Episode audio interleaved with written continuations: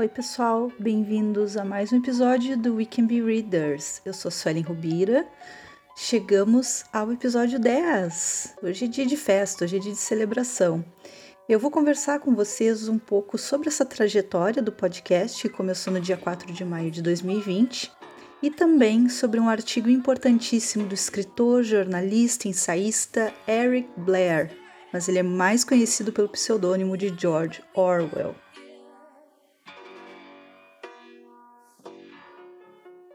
Primeiro, gente, eu queria pensar com vocês a significância do número 10, né? Por que, que o 10 ele é tão importante? Por que, que eu resolvi fazer esse episódio, o décimo episódio, uh, sozinha, falando sobre o Orwell? Bem, eu fui pesquisar sobre as relações do número com seus sentidos mais simbólicos. E é engraçado, né, que a gente tem esse costume de contar as dezenas. 10 anos de casamento, 10 anos de formados, 10 anos trabalhando numa profissão. E assim a gente vai, de dezena a dezena, fazendo essa contagem, né? Parece que a cada 10 anos a coisa se renova. E uma das coisas recorrentes sobre esse número é o seu sentido de totalidade. E isso a gente pode observar em muitas culturas. Além disso, o número exprime a alternância entre a vida e a morte. Mas mais do que isso, né? Mais do que essa alternância, a coexistência delas. Para os maias, por exemplo, o décimo dia era nefasto por pertencer ao deus da morte.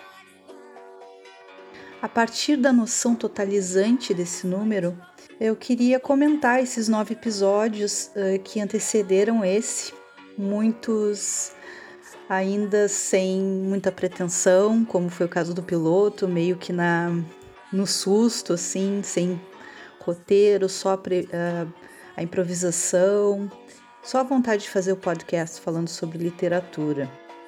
Mas eu queria falar sobre literatura nesses detalhes da linguagem, do que torna fascinante, da literatura como essa porta para a empatia, embora nem sempre todo mundo cruze essa porta. E aí aconteceram muitas coisas. Tivemos Edgar Allan Poe, Silvino Campo, o Regis eh, foi agregado ao, ao podcast como participante fixo. A gente falou sobre cinema, recebi a minha amiga Lisiane de Lima para falar sobre literatura afro-brasileira. Depois, com a Lidiane Dutra, ilustradora maravilhosa, conversamos sobre Amanda Palmer e ela ainda me acompanhou no episódio 9 para falar do Oceano no Fim do Caminho do Neil Gaiman. Então posso dizer que eu estou muito bem acompanhada até o momento. A gente vai ter muita coisa interessante pela frente, muitos outros convidados. Isso aí é uma coisa que eu posso garantir para vocês. E nessa trajetória de nove episódios, chegando ao décimo, às vezes eu consegui tratar um pouco mais dos aspectos da linguagem, aspectos dos personagens, da história, nesses debates assim que eu tive com os convidados. E em outros momentos a gente meio que deixou a coisa rolar de uma maneira mais subjetiva, de dizer o que, que a gente tinha sentido, qual era aquela relação da história com a nossa vida. Enfim, a gente foi meio que dosando. Eu não sei se eu tô fazendo certo como eu planejei lá no episódio piloto. Eu só quero que seja muito honesto e que a gente siga refletindo sobre a linguagem e o seu poder. E é por isso que a gente está falando hoje sobre o George Orwell, né? Porque ele foi o autor que realmente fez com que eu refletisse sobre a questão da linguagem. Acho que quando a gente lê 1984 e o Animal Farm, que são uh, histórias sobre regimes totalitários, mais do que isso, né, mais do que ser sobre regimes totalitários, a gente tem essa questão de que a linguagem que leva a sociedade para um regime totalitário, né? Essa manipulação começa pela linguagem. O domínio e a distorção da linguagem garantem o status quo e todos os membros dessas sociedades andam na linha a partir disso. O grande lema de 1984, por exemplo, War is Peace, Freedom is Slavery, Ignorance is Strength, né? guerra é paz, liberdade é escravidão, ignorância é força, né? Traduzindo, faz com que esses vocábulos que são opostos sejam vistos como equivalentes.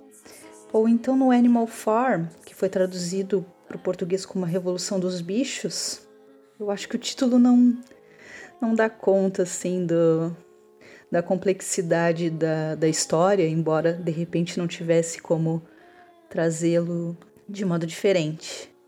Mas enfim, nesse livro a gente tem uma das principais máximas que está moldando aquela sociedade, né? aquela nova sociedade, o poder dos animais.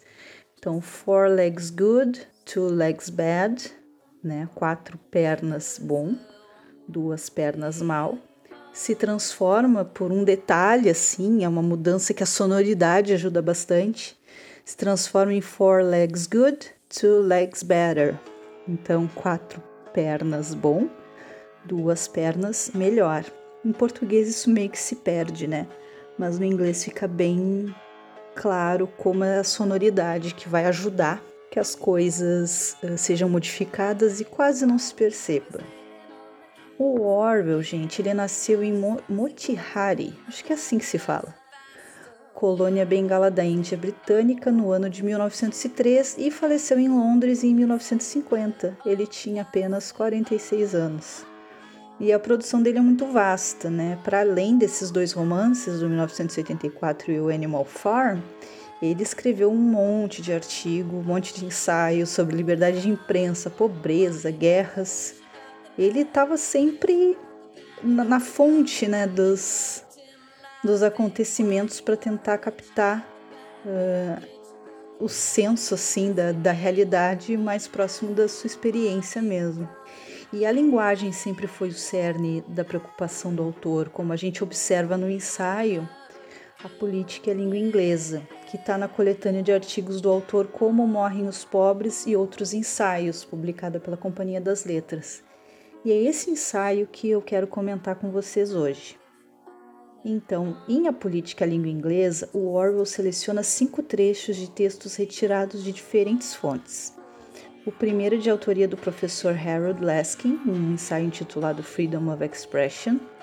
A segunda citação é do professor Lancelot, Lancelot Hogben, cientista que projetou a interglossa, uma língua auxiliar internacional utilizada na linguagem científica.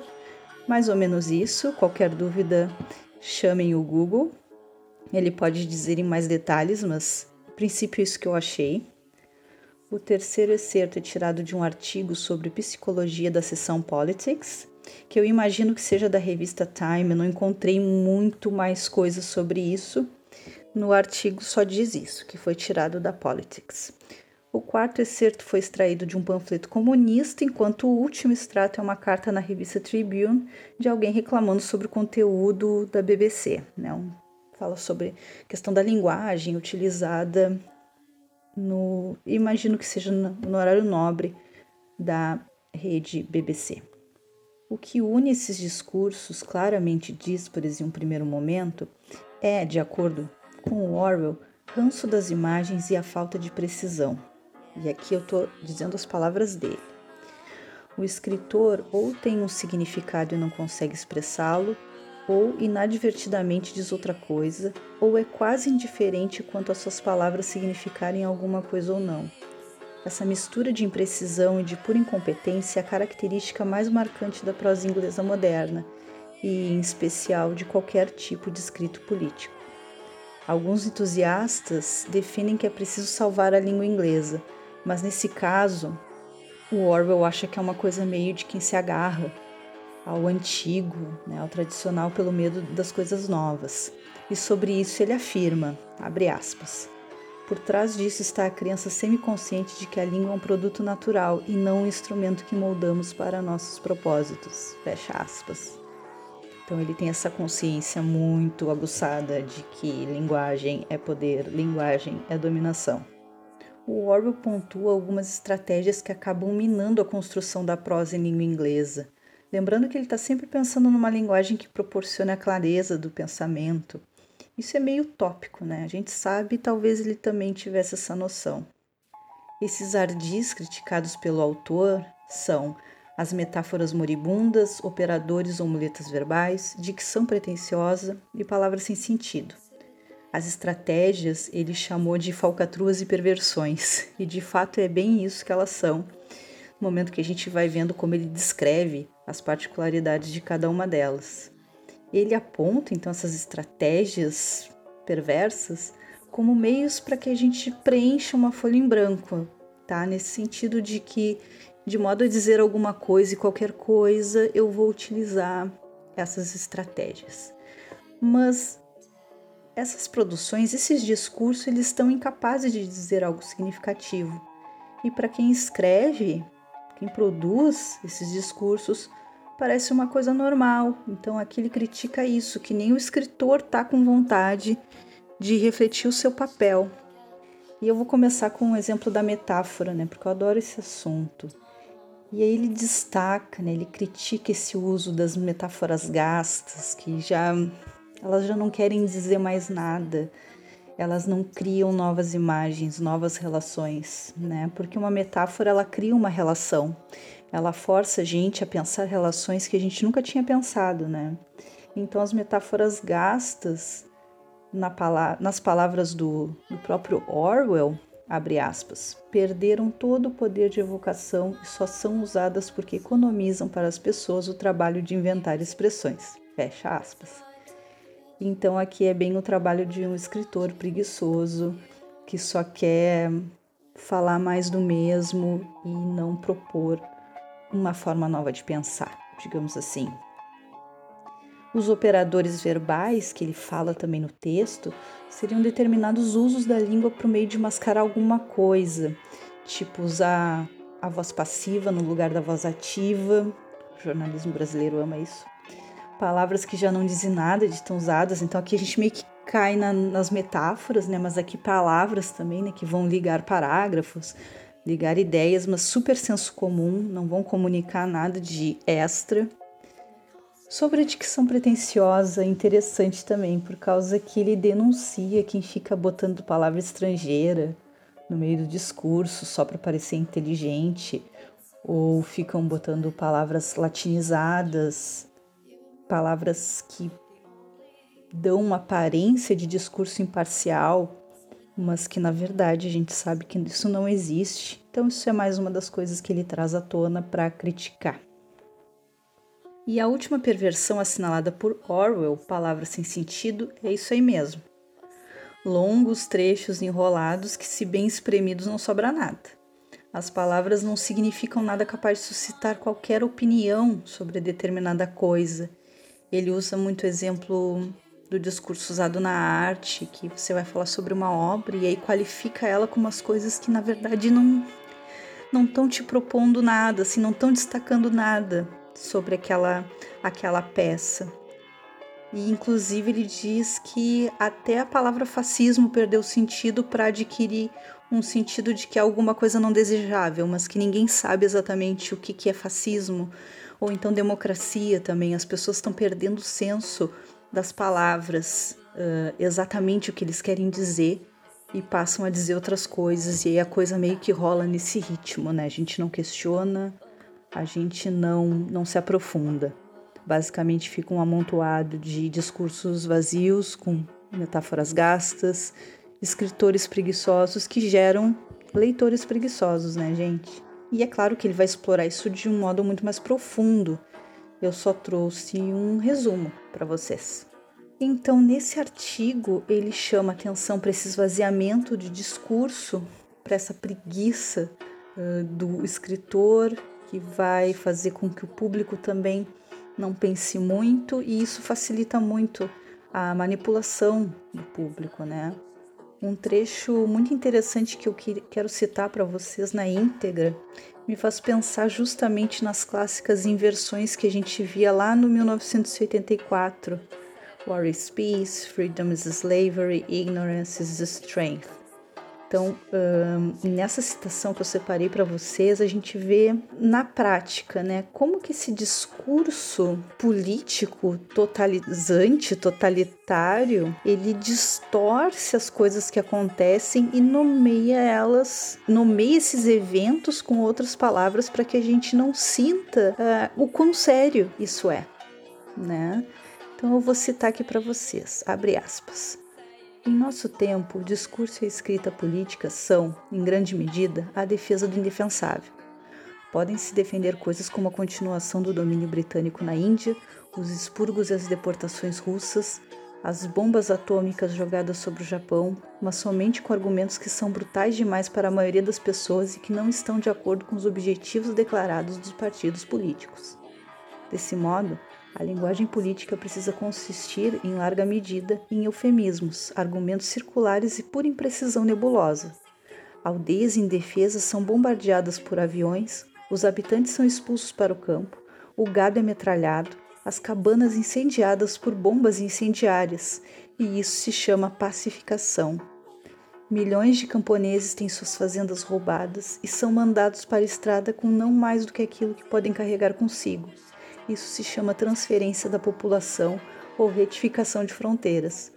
Pessoas ficam presas durante anos sem julgamento ou são fuziladas na nuca, ou são mandadas para morrer de escorbuto em acampamentos de lenhadores no Ártico. Isso se chama eliminação de elementos não confiáveis. Essa fraseologia é necessária se quisermos nomear coisas sem evocar imagens mentais delas. Fecha aspas.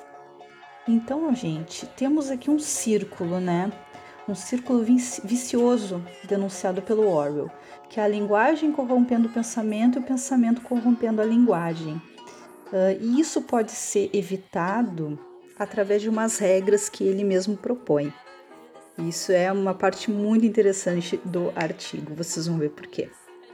Então, diz ele assim sobre essas regras: não usar metáforas já utilizadas muitas vezes, Nunca usar uma palavra longa se você pode utilizar uma palavra mais curta. Se é possível cortar uma palavra do seu discurso, do seu texto, corte-a. Nunca use voz passiva se puder usar a voz ativa. Nunca utilize uma palavra estrangeira, científica ou jargão se puder pensar em um equivalente do inglês cotidiano. E a última dessas regras, que é a mais legal, infrinja qualquer uma dessas regras antes de dizer alguma coisa totalmente bárbara. Então, gente, para o Orwell, por mais que a gente reflita sobre a linguagem e tente dar uma versão dessa realidade da forma mais fiel possível dessas impressões, ele está, na verdade, promovendo uma vigilância constante em relação a esses discursos. Né? Então não adianta eu não usar as metáforas já utilizadas muitas vezes, eu seguir essa regra se for para dizer algo inaceitável. Né? Então, ele não está prometendo um manual de escrita, ele está prometendo um manual para que a gente possa refletir a escrita, né? a partir de como ela está sendo produzida e de como isso está sendo danoso, né? como isso está sendo perigoso. Esses discursos que não dizem nada, que não nos desafiam, ou que fazem a gente enxergar os fatos uma perspectiva completamente distorcida, né? Mudar a forma de organizar a linguagem, fugir das construções preguiçosas e perigosas requer uma mudança de atitude. E o Orwell não está defendendo aqui uma linguagem construída com gramática impecável, sintaxes impecáveis, não, não é esse o ponto. Ele só pede que as coisas sejam ditas de modo responsável, como eu falei para vocês, essa vigilância, essa autocrítica sempre da escrita e da linguagem. E evocando as imagens mais próximas da sua realidade, a gente consegue não fazer a confusão entre guerra e pacificação, por exemplo, né? A gente consegue perceber que as coisas ditas em algum noticiário, em algum texto, não é bem daquele jeito. Então é sempre nesse caráter de reflexão que ele vai construir esse artigo. E esse texto que eu falei para vocês do Orwell, ele não toca no ponto da linguagem literária.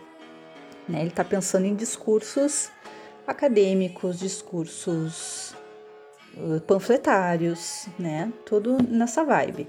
Mas se a gente lê um texto literário, quando a gente encontra esse monte de lugar comum, metáfora, estereótipos que não são problematizados, a gente também questiona, né? Será que eu consigo sobreviver com essa produção que não me faz pensar? Não quer dizer que a literatura tenha que sempre, ai, ah, nossa, resolver um problema filosófico do ser humano, mas que a gente tem que variar, né, o nosso repertório de obras literárias e questionar os lugares comuns, os estereótipos, as metáforas gastas, né, a fim de não cair nessas armadilhas da linguagem. E eu queria trazer uma última citação desse artigo do Orwell, que eu acho muito legal. Abre aspas. A linguagem política, e com variações, isso é válido para todos os partidos políticos, de conservadores a anarquistas, é projetada para fazer que as mentiras sonhem verdadeiras o assassinato seja respeitável e para dar uma aparência de solidez ao puro vento. Fecha aspas. Então, gente, aqui ele já está tentando para várias coisas que a gente está tendo que lidar hoje, né? A gente está tendo que pensar isso hoje. E esse ensaio é de 1946, pra vocês terem uma ideia. Então, lá nessa época, o Orwell já estava preocupado com essas questões. Tem outro artigo dele também muito interessante que ele vai falar da liberdade da imprensa, porque antes de publicar o Animal Farm, ele foi rejeitado por várias editoras. E alguns editores diziam assim para ele: não, mas você tem que ver que o problema não é que você está criticando o regime totalitário, é que isso aqui está super Rússia. Não tem como dizer que é outro lugar. Então ele achava isso um absurdo, porque, bem, então quer dizer que eu não posso dizer quem fez isso? Eu não posso criticar esse regime deste país? Enfim, procurem Orwell para além dos romances. Acho que isso ajuda a gente a compreender o comprometimento dele com a ficção e também com essa parcela da realidade que ele estava proposto a, a passar para a gente, né? O Orwell ele viveu em muitas situações de pobreza, de guerra, justamente como essa correspondência desses acontecimentos terríveis e o público, né? Bem jornalista mesmo que vai pro olho do furacão e assume a bronca né? Assume a sua responsabilidade como uma pessoa que está ali para ser o, digamos assim, uma pessoa que vai escrever o seu tempo. E é com esse pensamento do Orwell que eu deixo vocês. A gente por aqui vai estar sempre vigilante, sempre questionando o mundo e questionando a linguagem. Então fica esse convite também. Próximo episódio já temos uma pauta definida, o Regis vai estar aqui com a gente. Queria agradecer muito a todos os nossos ouvintes. Muito obrigada, muito obrigada. Até o próximo episódio. Tchau!